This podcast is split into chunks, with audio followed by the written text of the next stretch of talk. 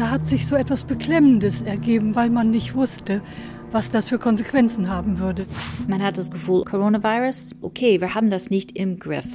Bei einer anderen Vorratshaltung, gerade im Bereich medizinischer Güter, wären wir besser aufgestellt gewesen. Wir erleben ein Comeback der politischen äh, Führung auf allen Ebenen. Alles angemahnt worden, aber man hat nichts getan. Meine größte Sorge ist der Herbst, der Winter. Dann weiß ich genauso wenig weiter wie die Kneipen, die geilen Außenbereiche haben. Ich möchte nicht zurück in die Stadt. Wir sind im Frühling 2020. Das Coronavirus ist mit großer Wucht ausgebrochen. Deutschland hat schnell gelernt, was ein Lockdown ist und was eine Reproduktionsrate wir Reporter zählen jeden Tag neue Infektionen und Todesfälle und berichten immer und immer wieder über neue Verordnungen der Politik, die dieses Virus und seine Ausbreitung aufhalten sollen. Auch weil die Lage so dynamisch ist und die Berichterstattung atemlos, haben wir uns gedacht, wir müssen uns mal einen Moment Zeit nehmen, weiterdenken, über die Tagesaktualität hinaus. Was kommt danach, nach dieser Krise? Was wird die neue Normalität? Wie sieht die Welt nach Corona aus? Mein Name ist Christian Schwalb. Ich bin Reporter bei Radio Bremen und meistens in wirtschaftlichen Zusammenhängen unterwegs. Und ich bin Dennis Klammer, Kollege von Christian. Auch Reporter bei Radio Bremen, aber interessiere mich eher für die gesellschaftlichen Entwicklungen. Wir haben unser Projekt 2021 genannt, die Stadt nach Corona. Ein Rechercheprojekt für Bremen 2 und 2021, weil wir doch alle hoffen, dass bis 2021 eine Entspannung eingetreten ist und dass der Nebel sich dann verzogen hat und wir genauer erfassen können, was sich alles geändert hat. Wir beide nähern uns dieser neuen Welt, soweit das heute schon geht. Werfen einen ersten Blick in die Glaskugel. Was bleibt? Was ist anders? In der Wirtschaft, in der Gesellschaft und wie werden wir leben nach Corona? Unser Beispiel dafür ist Bremen. Unsere These ist ambitioniert. Corona wird vieles neu machen. Mit dieser Idee im Kopf läuft unsere Recherche an. Unsere erste Frage ist, wie ist das wirtschaftliche Szenario für 2021? Denn nach Corona bleibt große Zerstörung. Die Experten sprechen ja schon seit Monaten von einer historischen Corona-Rezession. Anders ausgedrückt, hier ist auch ein wirtschaftliches Virus am Werk, das sich rasend schnell und weltweit ausgebreitet hat. Wir fangen mit einem Rückblick an. Das ist der Ausgangspunkt unserer Recherche.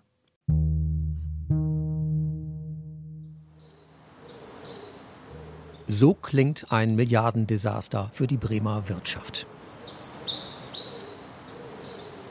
Mittwoch, 8. April 2020, 11 Uhr morgens. Die Bremer Innenstadt im Lockdown. Normalerweise brummt's hier so kurz vor Ostern. Erste Schätzungen besagen Schäden für die Wirtschaft bis zu einige hundert Milliarden Euro, je nach Szenario.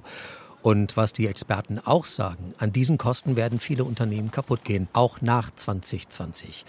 Klaus Michelsen vom Deutschen Institut für Wirtschaftsforschung in Berlin. Also wir werden eben nicht in den nächsten Monaten uns wieder auf das Vorkrisenniveau hieven können. Wenn man einen Vergleich ziehen möchte, kann man das vielleicht mit der spanischen Grippe die in den 20er Jahren gewütet hat. Die Lehren sind, dass diese Krisen sehr lange nachwirken. Also wir werden da wahrscheinlich noch die nächsten Jahre etwas davon haben. Ich habe heute im Garten halt vermessen, zwei Meter Abstand. Zu den Branchen, die auch 2021 ums Überleben kämpfen werden, gehört die Gastronomie. Torben Köhn betreibt die Kneipe Gastfeld in der Bremer Neustadt und kann dort wenigstens ein paar Gäste im Außenbereich unterbringen. Das ist ein Vorteil in diesen Zeiten. Drin geht nämlich kaum noch was, weil er alle Tische auf Abstand stellen muss. Meine größte Sorge ist der Herbst, der Winter. Dann weiß ich genauso wenig weiter wie die Kneipen, die geilen Außenbereiche haben. Aber diese Abstandsregel, das ist einleuchtend. Aber man kann dieses Geschäft, das eh schon eine schmale Marge hat, nicht betreiben, wenn man auf einmal nur noch 50 Prozent oder 25 Prozent der Gäste hat. Der Branchenverband DEHOGA befürchtet, dass ein Drittel, vor allem der kleineren Betriebe, das Ende der Corona-Krise nicht mehr erleben wird.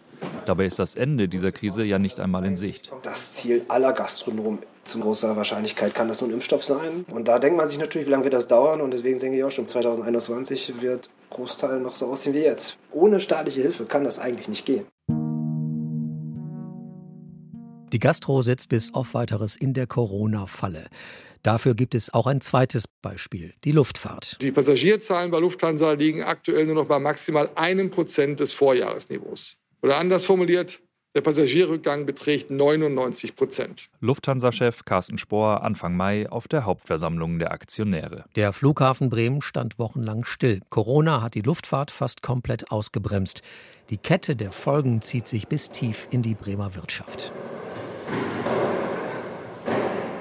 Das Airbus-Werk in Bremen. Das zweitgrößte deutsche Werk des Konzerns baut auch Flugzeuge für Lufthansa. Konzernchef Guillaume Faury hat vor kurzem ein sehr düsteres Bild der kommenden Jahre gezeichnet. Wir werden allein in diesem Jahr 30 bis 40 Prozent weniger Flugzeuge ausliefern. Wann kommen wir da wieder raus? Dafür müssen wir nach China gucken, um zu sehen, wann sich der Flugverkehr dort erholt. Die haben ja früher wieder hochgefahren. Ich kenne die Prognosen, nach denen unser Markt fünf Jahre lang buchstäblich halbiert halbiert sein wird. Aber das ist eine sehr pessimistische Prognose. Die Luftwirtschaft sagt, wenn Airbus niest, dann bekommen ganze Branchen einen Schnupfen. Das gilt tatsächlich für die komplette Zulieferindustrie in Norddeutschland, auch in der Autobranche rund um Mercedes in Bremen oder um VW in Niedersachsen.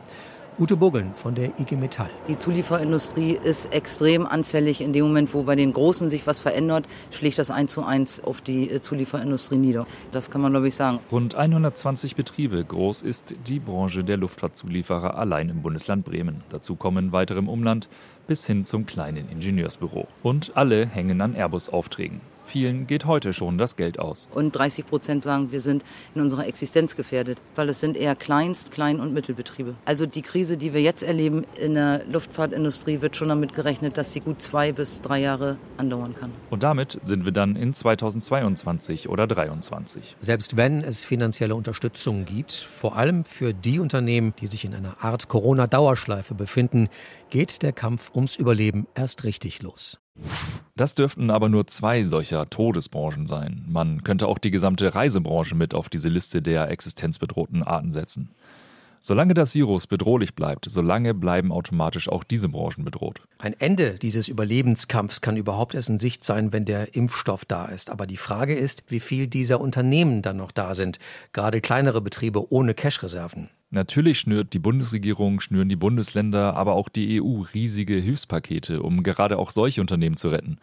Aber wie sollen die mit ein paar tausend Euro Überbrückungshilfen überleben? Das heißt, 2021 wird aller Voraussicht nach ein Jahr wirtschaftlicher Zerstörung sein, eine Art Friedhof der Kleinbetriebe. Bei Armin Laschet, dem Ministerpräsidenten von Nordrhein-Westfalen, klingt das schon im April so. Ich warne auch vor der Illusion, dass der Staat das alles mit Rettungsschirmen auffangen kann. Mancher Betrieb wird vielleicht gar nicht mehr da sein. Mancher kleiner mittelständischer Betrieb. Also es gibt keinen Bereich des wirtschaftlichen Lebens, der im Moment nicht betroffen ist von dem, was der Lockdown da bewirkt hat. Das dicke Ende kommt noch, das sagen auch Experten, die eine Pleitewelle sehen, die uns mit Verzögerung erwischt. Wie hoch die Kollateralschäden ausfallen werden, das wagt aber bis heute kein Experte vorauszusagen. Auch nicht, ob das vielleicht einen Strukturwandel beschleunigt. Vor allem die Unternehmen selbst haben im Moment genug damit zu tun, durch diese Krise zu navigieren. Da kommt unsere Recherche noch zu früh. Alle fahren derzeit auf Sicht und sprechen will darüber kaum jemand mit uns. Aber die Stichworte für 2021 sind sehr nachdrücklich. Man redet von einer Art Nachkriegslandschaft und von der Operation Wiederaufbau, die 2021 in vollem Gang sein wird. Die wirtschaftliche Vollbremsung zeigt ihre Bremsspuren auch an anderer Stelle und damit kommen wir zum zweiten Teil unserer Recherche. Der dreht sich um die Frage, kommt nach der Wirtschaftskrise die Gesellschaftskrise? Denn wir stehen schon lange nicht mehr auf dem Balkon und klatschen für die Helden des Alltags. Für ein paar Wochen war das eine eindrucksvolle Geste der Unterstützung, dann war aber alles plötzlich auch wieder vorbei damit. Wie tragfähig ist die Welle der Solidarität? Hält unser Gemeinschaftssinn oder ist das schon lange vor 2021 längst allgemeiner Ernüchterung und dem Verteilungskampf um die Finanzspritzen gewichen? Wie könnte hier eine Vision für die Nach-Corona-Zeit aussehen und die Suche nach einem neuen Miteinander? Wir alle erleben es täglich. Corona ist ein Verschärfer, ein Motor. Familien können seit Wochen ein Lied davon singen. Die Vereinbarkeit von Kinderbetreuung und Beruf wird durch Corona vor Herausforderungen gestellt, die Alleinerziehende seit jeher haben, sagt Barbara Peper vom Familiennetz Bremen. Wie können wir unsere Kinder gemeinsam betreuen? Wie schaffen wir Netzwerke? Wie kann ich mich organisieren? Wenn es um Fragen des sozialen Miteinanders geht, lohnt der Blick auf Arbeit, die unsere Gesellschaft am Laufen hält. Stichwort Systemrelevanz. Die Betreuung und Pflege von Kindern, Kranken und Alten übernehmen vor allem Frauen. Schlecht bezahlt im Beruf, gar nicht bezahlt privat. Die Soziologin Sonja Bastin von der Uni Bremen spricht hier von Sorgearbeit und fordert in diesem Bereich einen anderen Zukunftsentwurf. Es geht einfach darum, dass wenn man Sorgearbeit leistet, dass diese Kosten anfallen. Und der einzige Weg eigentlich, wie wir da wirklich rauskommen, ist, dass wir tatsächlich diese Sorgearbeit sichtbar machen, dass wir sie aus dem Privaten und Sichtbaren rausholen und ihren gesamtgesellschaftlichen Wert tatsächlich eben für alle bewusst machen. Corona ist auch in diesem Bereich ein Motor. Es hat die Diskussion über die Kosten und Entlohnungen neu entfacht, die die Gesellschaft bisher scheut. Laut Statistischem Bundesamt liegt der Wert der unbezahlten Sorgearbeit bei satten 1000 Milliarden Euro, also knapp einem Drittel unseres gesamten Bruttoinlandsprodukts. Wie soll das bezahlt werden? Das Modell, ein Allheilmittel, gibt es nicht. Dafür umso mehr Vorschläge, wie mehr Gerechtigkeit zu erreichen wäre. In der Diskussion tauchen Gehälter für Hausfrauen, ein bedingungsloses Grundeinkommen oder verkürzte Arbeitswochen bei voller Bezahlung auf. Sicher ist, nach anfänglicher Euphorie ist eher Ernüchterung eingetreten. Eine kurzfristige Lösung ist nicht in Sicht. Die Diskussion muss noch stärker geführt werden, fordern Bremer Gleichstellungsexpertinnen im Sinne eines fairen Miteinanders und mehr sozialer Gerechtigkeit. Klar ist, die Forderungen an die Politik werden von verschiedenen Seiten lauter. Corona zeigt aber, dass politisches Handeln in Krisensituationen möglich ist, sagt der Frankfurter Zukunftsforscher Daniel Dettling. Wir erleben ein Comeback der politischen Führung auf allen Ebenen. Und äh, so gesehen wird sich äh, das Machtverhältnis, wenn Sie so wollen, zwischen Staat und Markt oder zwischen Politik und Wirtschaft eher äh, zugunsten der Politik entwickeln in den nächsten Jahren. Aber nicht nur der Lockdown, sondern auch die Zukunft, das Leben mit und nach Corona muss neu gestaltet werden. Dettling ist sicher, das wird passieren. Viele sprechen von einem Vorsorgestaat, der sich durchsetzen wird, sprich dass das Thema Gesundheit wichtiger wird, dass das Thema soziale Sicherheit, emotionale Sicherheit, auch Widerstandsfähigkeit einer Gesellschaft wichtiger wird. Und äh, hier werden sicherlich auch mehr Investitionen, mehr öffentliche Gelder äh, in die Hand genommen werden. Das wäre ein Anfang, denn mit Klatschen auf dem Balkon werden sich 2021 die rund 4 Millionen Menschen in Gesundheitspflegeberufen kaum zufrieden geben. Erfolgsaussichten schwierig. Die Forderungen nach finanzieller Anerkennung systemrelevanter Berufe und privater Care-Arbeit konkurrieren im Wettbewerb um staatliche Gelder mit vielen anderen Bereichen, die unter Corona leiden. Und das sicher weit über 2021 hinaus. Die Debatte hat hier gerade erst begonnen. Immerhin, Corona habe zumindest etwas Mut gemacht, sagt der Bremer Soziologe Olaf Grosamberg. Es liegt in unserer Hand und ein Stück weit würde ich mir schon erhoffen wollen, dass die Erfahrung, dass man als Gesellschaft auch Verhältnisse wirklich stark gestalten kann, dass man mehr machen kann, als das vielleicht in der Vergangenheit schien, wo wir über Jahrzehnte auch immer wieder gesagt haben oder gesagt bekommen haben, ähm, der ist nur Alternative. Wir können nur eine Art von Politik machen. Das, glaube ich, ähm, kann man jetzt nicht mehr so einfach äh, behaupten. Auch hier stoßen wir auf viele offene Fragen, viele Forderungen an die Politik, die sich zum Beispiel durch Corona deutlich handlungsfähiger zeigt, als wir es nach den letzten Jahren erwartet hätten. Denn wenn der Staat will oder muss, trifft er Entscheidungen und setzt sie durch. Das hat Corona auch gezeigt. Was das Miteinander im Alltag angeht, so hat es jede einzelne Person selbst in der Hand. Wer sichtbar gegen Auflagen verstößt, strapaziert das Gerechtigkeitsgefühl seiner Mitmenschen, die sich zurücknehmen. Andere steuern mit guten Taten dagegen und setzen sich für ein besseres Miteinander ein.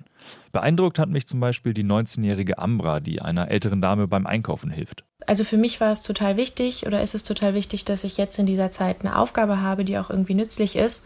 Und ich habe eben das Glück, dass ich nicht zur Risikogruppe gehöre und auch die Zeit habe, anderen Menschen zu helfen. Und ich finde es wichtig, dass man, wenn man in dieser Position ist, sich dem auch bewusst ist und auch im Blick hat, dass andere Menschen sehr zu kämpfen haben zurzeit. So sehr dieses Engagement Hoffnung macht, die Kapazitäten haben nur wenige. Und wie lange hält das Gefühl der Solidarität? Dieses anfängliche Gefühl, wir sitzen alle in einem Boot, das erledigt sich schon im Laufe unserer Recherche wieder. Corona ist beileibe kein Gleichmacher, im Gegenteil. Das Virus deckt gnadenlos auf, wie gespalten unsere Gesellschaft ist, wo Missstände herrschen, wer privilegiert ist und wer nicht. So gesehen kommt zur wirtschaftlichen auch eine soziale Krise, wenn politisch nicht gegengesteuert wird, etwa mit Finanzhilfen für bedrohte Existenzen. Auch das bleibt eine große politische Aufgabe für 2021. Wenn wir an dieser Stelle mal ein Zwischenfazit ziehen, dann würde das ungefähr so ausfallen. Eine komplett neue Welt für 2021, das zeichnet sich bei unserer bisherigen Recherche nicht ab. Aber solch eine Wucht, eine alles nachhaltig ändernde Schlagkraft hatten auch andere Nachkriegskrisen nicht. Das zeigt der dritte Strang unserer Recherchen. Hier geht es uns um die Frage, wie wurde eigentlich mit anderen Krisen umgegangen? Was lässt sich lernen aus der Vergangenheit für die Zukunft und für die Zeit nach Corona? Wie weit sind wir betroffen im Norden hier? Was ist mit kleinen Kindern? Da hat sich so etwas Beklemmendes ergeben, weil man nicht wusste, was das für Konsequenzen haben würde. Ich war ganz entsetzt, wusste gar nicht, was ich machen sollte. Bremer Passanten beschreiben die große Beklemmung. Das war auf dem Höhepunkt der Krise, allerdings 1986.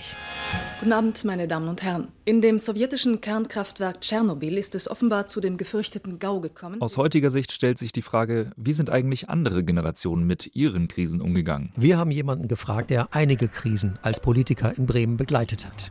Hans-Christoph Hoppensack hat in diversen Bremer Landesregierungen als Staatsrat gedient, auch 1986. Vorbereitet war man genauso wenig wie jetzt. Es gab allerdings in Bremen eine Fähigkeit, die zusammenhing mit anderen sozusagen lokalen Katastrophen. Die Flutkatastrophe von 62, da gab es doch einen Katastrophenschutz, eine Struktur, die sehr stark von der inneren Behörde gelenkt wurde. Also der Senat innerhalb einer Woche trat er dann zusammen und, und hat dann diese Arbeitsgruppe eingesetzt, aber das war es dann auch. Der politische Lerneffekt war eher überschaubar, erzählt Hoppensack. Erst 25 Jahre später wird die Energiepolitik neu aufgestellt. Nach der zweiten Atomkatastrophe, Stichwort Fukushima. Diese Fähigkeit, dass man sozusagen die Augen schließt und irgendwas Fröhliches, Lustvolles macht und nicht über das Ende und die Verhinderung des Endes nachdenkt, das ist irgendwie nicht rauszukriegen aus uns. Der Mensch vergisst schnell und das begrenzt den Lerneffekt. Das zeigt sich auch in einem anderen Fall. Diese Zeitzeugin wohnt nur ein paar Straßen weiter. Ihr Stichwort ist 9-11. Ja, ich habe damals in Queens gelebt, ein Stadtteil von New York. Kimberly Dior, heute Ärztin in Bremen und meine Frau. Ich habe den Fernseher an, das ist so meine Routine morgens und das erste Flugzeug als die zweite kam, in der zweite Tower. Wenn meine Frau über damals spricht, als sie im Noteinsatz die Feuerwehrleute rund um Ground Zero behandelt, dann wird life-changing, lebensverändernd, schnell wieder zum vorherrschenden Eindruck. Aber wie lebensverändernd war 9-11 aus heutiger Sicht? Sie sagt, persönlich hat sie etwas mitgenommen als Ärztin für diese aktuelle Gesundheitskrise. Die Erfahrung von damals hilft ihr heute. Ja, auf jeden Fall dieses Panik- und Angstgefühl habe ich nicht mehr. Ähm, aber man hat das Gefühl, Coronavirus, okay, wir haben das nicht im Griff. Natürlich nicht, dass jeder hat immer 1000 Beatmungsgeräte und Masken in jedem Krankenhaus. Ich denke, das ist etwas, man könnte vorbereiten. Hier könnte ein Lerneffekt liegen, eine vorausschauende Anpassung des Gesundheitssystems. Die Frage ist, wie lernfähig ist das Gesundheitssystem? Wir treffen den Bremer Katastrophenforscher Wolf Dombrowski. Kommen Sie rein. Er sagt, Seuchen sind nicht neu für die Menschheit und man kann aus Katastrophen die richtigen Schlüsse ziehen. Beispielsweise unsere ganze chemische Industrie hat keine chemietypischen Unfälle mehr. Das ist alles durch Lernen ausgemerzt, durch Verbesserung der Abläufe. Es gibt zwar Wegeunfälle, aber das ist Dösbadelei. Chemietypisch gibt es nicht mehr. Die Gesellschaft und ihre Entscheider sind also lernfähig. Für Corona hat das aber nur bedingt geholfen, sagt Dombrowski. Er sieht den Lockdown eher kritisch. Die Politik kenne viel differenziertere Strategien. 2007 gab es eine große Pandemieübung mit eben diesem Corona-Szenario. Daraus habe die Politik durchaus gelernt, aber leider viel zu wenig. Also es gab die Lükex 07, in der all diese Probleme besprochen worden sind, alles angemahnt worden, aber man hat nichts getan. Der Abschlussbericht dieser Lükex, das steht für länder- und ressortübergreifende Krisenübung, gilt bis heute als Verschlusssache. Die Erkenntnisse blieben in der Schublade. Der Katastrophenforscher sagt, da kann dann auch die beste Wissenschaft nicht mehr helfen. Corona heute schon in diesen historischen Kontext einzureihen, ist schwierig, auch weil diese Krise ja nicht im geringsten abgeschlossen ist. Wir werden auch 2021 über Corona reden. Das hat mit der Suche nach dem Impfstoff zu tun, aber auch mit möglichen zukünftigen Ausbruchswellen. Aber sicher ist, Corona ist eine Zäsur, die größte Krise seit dem Zweiten Weltkrieg. Deswegen darf man wohl auch von einer Vor- und einer Nach-Corona-Zeit sprechen, analog zur Nachkriegszeit damals. Corona wird auch jetzt schon als die größte Krise zumindest dieser Generation eingeordnet. Und wenn man dann noch mal den Begriff der Zäsur aufgreift, dann stellt sich noch eine ganz andere Frage. Endet vielleicht das Zeitalter der Globalisierung? Hat die Globalisierung unsere Verflechtungen, die weltumspannende Arbeitsteilung nicht überhaupt erst möglich gemacht, dass sich das Virus, auch das wirtschaftliche Virus, so rasend schnell ausgebreitet hat? Wenn die Produktion stillsteht, wenn sich Container in den Häfen stapeln, wenn globale Lieferketten unterbrochen sind und ganze Industrien wackeln, da wackelt doch auch unsere bisher scheinbar in Beton gegossene wirtschaftliche Grundordnung, oder etwa nicht? Auch an der Stelle hat die Corona-Vollbremsung Brüche hervorgerufen oder aber sie zumindest offengelegt. Und wenn sich zeigt, dass Wirtschaft nicht mehr gut organisiert ist, dann muss die Schlüsselbranche Logistik Antworten finden.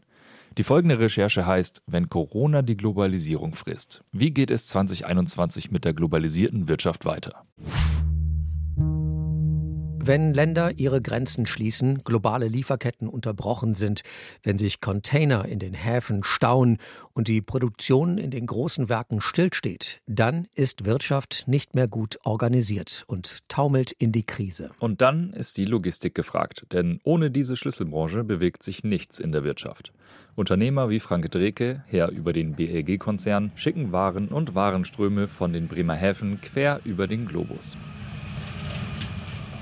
Die Lehre daraus ist sicherlich, bei einer anderen Vorratshaltung, gerade im Bereich medizinischer Güter, wären wir besser aufgestellt gewesen.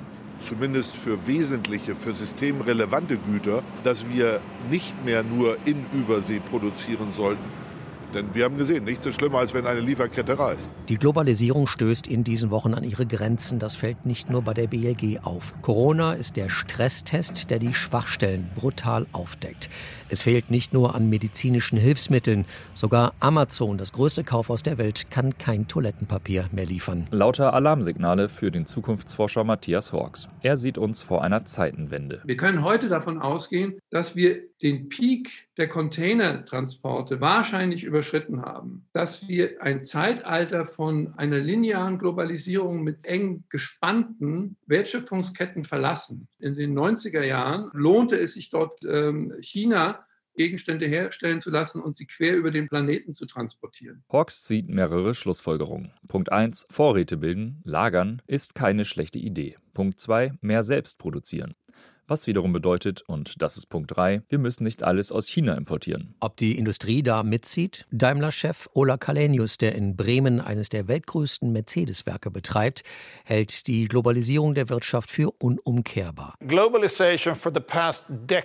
Die Globalisierung hat in den vergangenen Jahrzehnten der Welt, unserem Unternehmen und der gesamten Autoindustrie die Grundlagen geliefert für Wachstum, Arbeitsplätze und für Profite.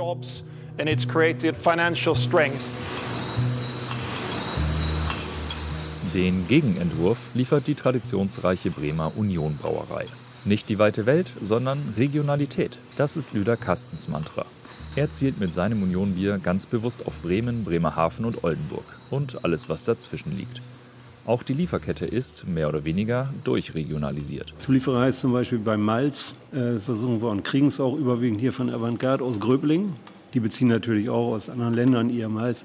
Kronkorken aus Delmenhorst, Pappen aus hier Walle sogar, da haben wir keine großen Probleme. Beim Hopfen wird es dann ein bisschen schwieriger. Hopfen überwiegend auch aus Deutschland, aber manchmal brauchen wir auch amerikanische Hopfen. Norddeutschland ist Trumpf. Für Unionen hat sich das schon vor Corona ausgezahlt. Als Philosophie, aber auch als Ansatz für das Marketing. Die Lücke war da, sagt Lüder Kastens. Die Idee passte zum Zeitgeist. Wenn Sie heute mal gucken, da in den Märkten, die sind aufgesprungen auf die regionale Schiene, haben gespürt, dass diese regionale regionalen Produkte halt mehr und mehr gefragt sind, noch mehr als Bio sogar. Das wird jetzt, glaube ich, nach dieser Krise noch deutlich zunehmen. Weil viele äh, gemerkt haben, dass es in vielen Bereichen zu Lieferproblemen gekommen ist. Ich glaube, da entsteht auch eine kleine Rückbesinnung auf Dinge, die hier aus der Gegend und aus der Region kommen. Einen regionaleren Ansatz sieht auch Zukunftsforscher Hawks und damit das Ende der bisherigen Turboglobalisierung. Hawks Entwurf für die kommenden Jahre heißt mit einem Wort Glokalisierung. Dieses Wort verbindet eben Globalisierung und Lokalisierung zu einer neuen Synthese. Das heißt nicht, dass es keinen globalen Handel mehr geben wird, aber der wird anders aussehen. Mehr Produktionen werden wieder zurückgeholt in die Heimatländer. Also eine neue Globalisierungsstufe mit regionaleren Elementen. Zurück in den Bremer Häfen. Auch bei der BLG sucht man weiter nach den Lehren aus der Corona-Krise. Konzernchef Dreke bringt eine letzte Erkenntnis ins Spiel, Stichwort Automatisierung. Denn in Zeiten des Virus hat sich der Mensch als das schwächste Glied jeglicher Liefer- und Produktionskette erwiesen. Ja, nicht ganz überraschend und das zeigt, wenn der Mensch dann auch noch beeinträchtigt ist, dann brauchen wir mehr automatisierte Prozesse. Ich glaube einfach, dass Automatisierung einen ganz anderen Einfluss noch in der Zukunft haben wird, weil damit Prozesse verbessert werden können. Kein ganz neues Thema für Logistikkonzerne wie die BLG, aber auch hier könnte Corona einen wichtigen Impuls für die Zukunft liefern. Die Automatisierungs- und Digitalisierungsprozesse erhalten durch Corona nochmal einen ordentlichen Schub. Aber neu sind diese Prozesse nicht. Und auch hier könnte man oder muss man sich fragen, warum muss da erst eine Krise um die Ecke kommen, damit es zu entscheidenden Durchbrüchen kommt? Im Bildungsbereich etwa. Man denke nur an den Digitalpakt für die Schulen, eine jahrelange Hampelei, die zu wenig geführt hat. Und dann kommt Corona und von heute auf morgen müssen Millionen Schüler und Schülerinnen und Studierende komplett umschalten auf Remote Learning. Also Lernen aus der Ferne statt im Unterricht. Das klappt längst noch nicht überall, aber zumindest an vielen Stellen und oft durch die Kreativität Einzelner, aus der wieder andere lernen können. Vielleicht öffnet das ja auch andere Türen, auch das Arbeiten aus der Ferne.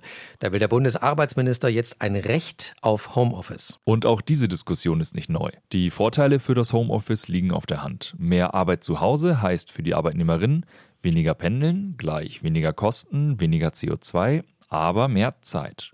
Und für die Unternehmen lautet die Gleichung weniger Dienstreisen und weniger Büroflächen gleich weniger Kosten. Wenn man sieht, was plötzlich möglich scheint, auch für die Entwicklung der Innenstädte.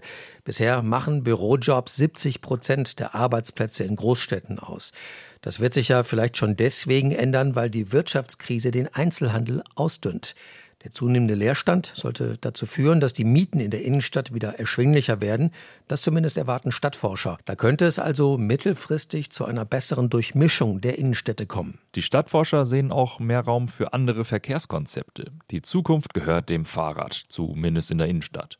Brüssel, Berlin, Mailand, Paris legen da heute schon vor. In ganz Europa entstehen neue Radwege und verkehrsberuhigte Bereiche. Die Folge? Weniger Stau, bessere Luft, mehr Platz. Vor Corona war Büro und Stadt für viele von uns ja ein unauflösliches Begriffspaar.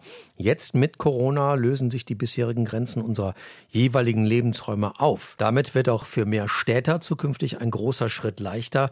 Raus aus der engen, lauten Stadt und raus aufs weite, ruhige Land. Auch dieses Bedürfnis hat ja in der Corona-Zeit Aufwind erhalten. So viele von uns haben diesen Reflex gefühlt, so eine Art Flucht vor dem Virus. Das ging mir persönlich auch so. Öffnet sich die Tür ins Grüne plötzlich weiter? Der folgende Teil unserer Recherche führt zu Menschen, die schon vor Corona auf mobiles Arbeiten jenseits der Stadtgrenzen gesetzt haben.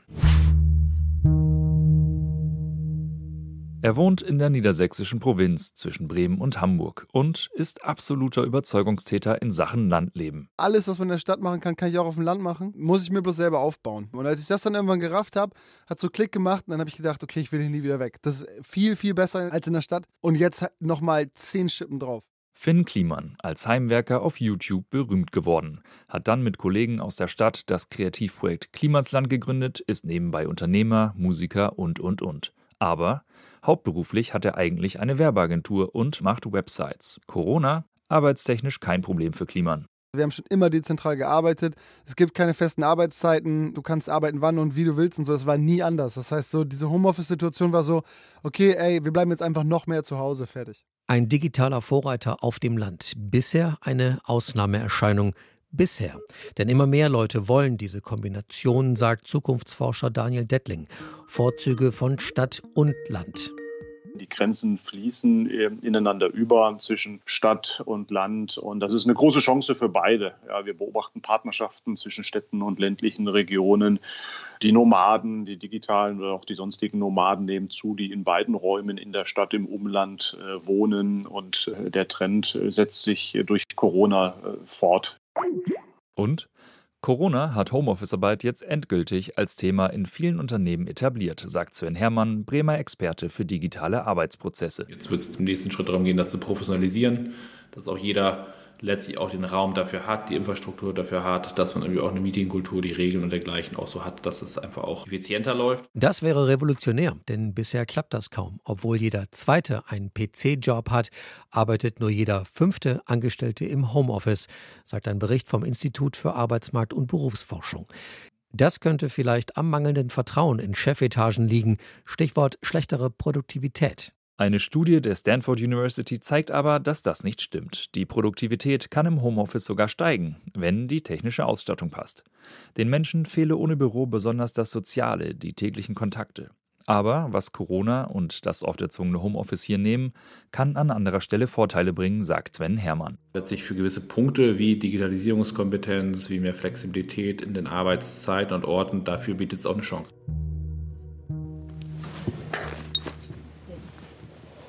Diese neue Flexibilität schätzt auch die Familie Pumplün, erzählt Familienvater Peter am Lagerfeuer im großen Garten. Die Familie hat lange in Oldenburg gelebt und das sehr gerne. Stichwort kurze Wege.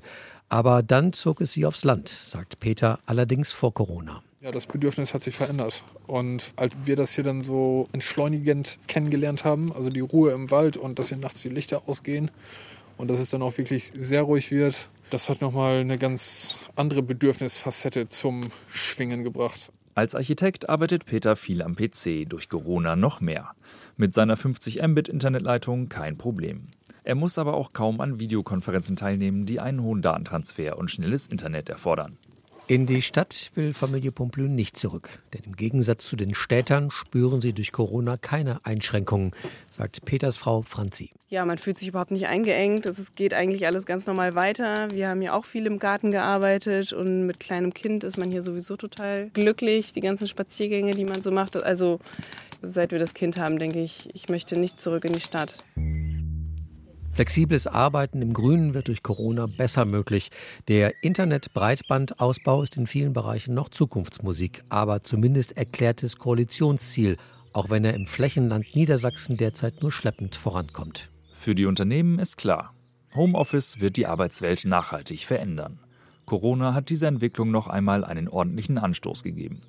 Die Balance zwischen alter und neuer Arbeitswelt muss noch gefunden werden, sagt Sven Hermann, der Firmen auf ihrem Weg dorthin berät. Er glaubt an individuelle Lösungen. Ich glaube nicht, dass wir plötzlich in breiter Front irgendwo auf dem Land alle leben werden und uns gar nicht mehr im räumlichen Office sehen werden, aber es wird halt Mischformen geben und es wird einen höheren Professionalisierungsgrad geben und wahrscheinlich eine Aufstellung, wo man sich einfach zu festen Zeiten trifft, aber eben auch viel mehr Zeit irgendwie auch wirklich vielleicht alleine verbringt oder an dem Ort, wo man gerne arbeiten möchte. Die Stadt nach Corona, ein Rechercheprojekt für Bremen 2. Was nehmen wir jetzt mit aus dieser Recherche? Dass es 2021 konkrete Veränderungen geben wird. Das Stichwort Stadtplanung ist gefallen, aber natürlich auch Homeoffice in der Arbeitswelt und dann natürlich die großen grundsätzlichen Trends wie Regionalisierung und Digitalisierung. Da kommt einiges in Bewegung. Allerdings gab es das ja auch alles schon vor Corona. Also es sind keine neuen Entwicklungen. Aber es sind Entwicklungen, die Corona verstärkt, wie ein Katalysator quasi. Das ist ein Recherchergebnis. Und ein zweites ist, Corona zeigt Bruchstellen auf. Auch weil es eine Art Stresstest ist. Für die Wirtschaft genauso wie für unsere Gesellschaft. Da, wo es vorher Probleme gab, treten sie offener zutage. 2021, das wird keine neue Welt. Die viel zitierte neue Normalität ist, sagen wir mal, höchstens teilweise neu. Die dramatische Vision, nichts ist mehr so, wie es vor der Krise war, diese Vision unterstützen unsere Gesprächspartner nicht. Jedenfalls nicht zu diesem Zeitpunkt, während wir noch knietief in der Krise stecken. Keine neue Welt also. Heißt das im Umkehrschluss, dass alles wieder so wird wie vor Corona? Wollen wir denn überhaupt wieder zurück? Diese Stille war doch eigentlich ganz schön. Weniger Verkehr, bessere Luft, Kontaktsperre. Ja, wollten wir denn nicht immer entschleunigen? So eine wenigstens etwas neue Welt kann man sich ja dann doch eigentlich schon ganz gut wünschen. Der Wunsch geht an die Politik. Ob die Milliarden, die jetzt in Konjunktur- und Rettungspakete fließen, am Ende des Tages auch anderen Zielen dienen, also Impulse liefern, zum Beispiel für Klima, Natur, Stadtentwicklung. Auch das lässt sich heute noch nicht beantworten. Immerhin, es gibt ambitionierte Ankündigungen, zum Beispiel von der Präsidentin der EU-Kommission. Jetzt, wo wir planen, Milliarden von Euro zu investieren, um unsere Wirtschaft und Arbeit wieder anzukurbeln, sollten wir nicht in alte umweltschädliche Gewohnheiten zurückfallen. Unsere Investitionen können dazu dienen, saubere Autos zu fahren, unsere Häuser zu sanieren. Wenn wir den europäischen Green Deal als Kompass nutzen, können wir aus der Krise dieser Pandemie eine Chance machen. Da geht was, das hat die Krise ja gezeigt. Die CO2-Emissionen sind in den ersten Monaten der Corona-Krise weltweit um etwa 7 Prozent gesunken. Weniger Verkehr, weniger Produktion, weniger Energieverbrauch. Allerdings, um die Erderwärmung wie geplant auf 1,5 Grad Celsius zu begrenzen, müssen die Emissionen nicht nur einmalig, sondern die nächsten 30 Jahre jedes Jahr um jeweils 6 Prozent sinken. Erst dann halten wir die Vorgaben des Pariser Abkommens ein. Corona zeigt also auch, wie groß diese Aufgabe eigentlich ist oder anders ausgedrückt, im Lichte der Klimakrise wird das Corona-Problem plötzlich wie ein Problemchen, wie ein Scheinriese. Vielleicht ist auch das eine wichtige Erkenntnis für die Welt nach Corona.